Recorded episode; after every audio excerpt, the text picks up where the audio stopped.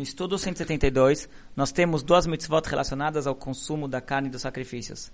A primeira é que a carne deve estar no estado de pureza. Em outras palavras, mesmo se o sacrifício foi feito corretamente e está dentro do prazo para o consumo daquela carne, aquela carne ela tem que estar no estado de pureza. Uma, uma impureza não pode ter atingido aquela carne, pois se aquela carne se tornou impura, então já não podemos mais comer. Por tratar de um alimento consagrado, um alimento que fazia parte do serviço do templo, o consumir aquele, aquela carne faz parte do serviço do templo. Uma das restrições com esses alimentos consagrados é que a carne esteja no estado de pureza.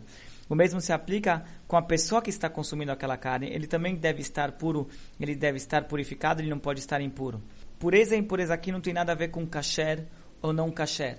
Pureza e impureza é situações que a Torá determina se a pessoa é considerada pura ou impura. E mais para frente, no, no, estudo do Maimonides, nós vamos falar bastante sobre esse, esse assunto.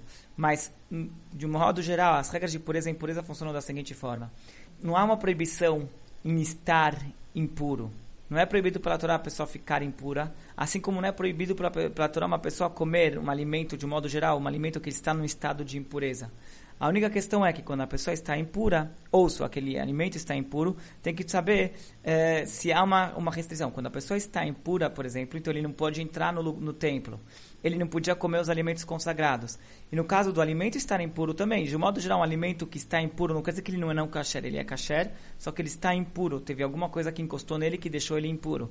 Então, geralmente um alimento nessa situação ele pode ser consumido. A única questão é se é um alimento consagrado, então há essa restrição que o alimento é consagrado, que tenha se tornado impuro, ele não pode ser consumido.